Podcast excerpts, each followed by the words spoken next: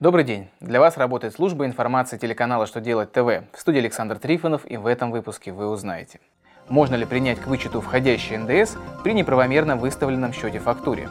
Почему отсутствие почтового индекса в заявлении может стать причиной для отказа в регистрации юрлица? Как Минтруд обеспечит защиту прав сезонных работников? Итак, о самом главном по порядку.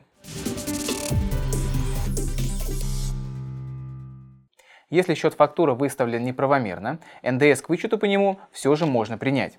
Минфин напомнил, что по нормам Налогового кодекса России, если при реализации товаров, не подлежащих обложению НДС, выставляется счет фактуры с выделенной суммой налога, его следует уплатить.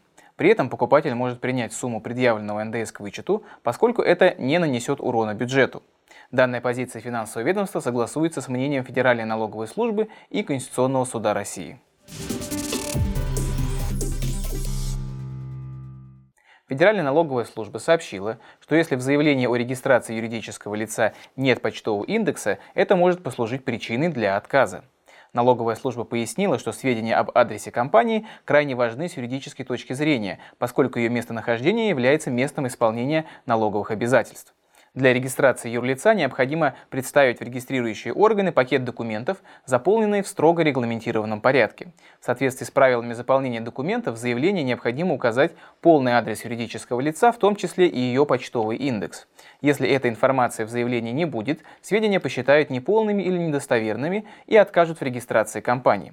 При этом отказать могут даже в том случае, если в заявлении индекс не указан, но есть в дополнительных документах. Согласно новому законопроекту Минтруда, работодатель должен возместить сотруднику затраты на переезд к месту сезонной работы.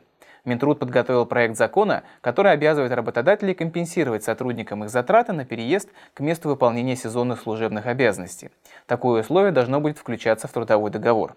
Сумму возмещения расходов определит коллективный договор, трудовой договор или локальный нормативный акт, если иное не предусматривается Трудовым кодексом России.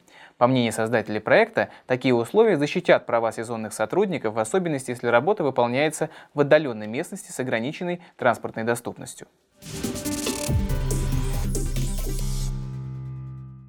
А на этом у меня вся информация. Я благодарю вас за внимание и до новых встреч.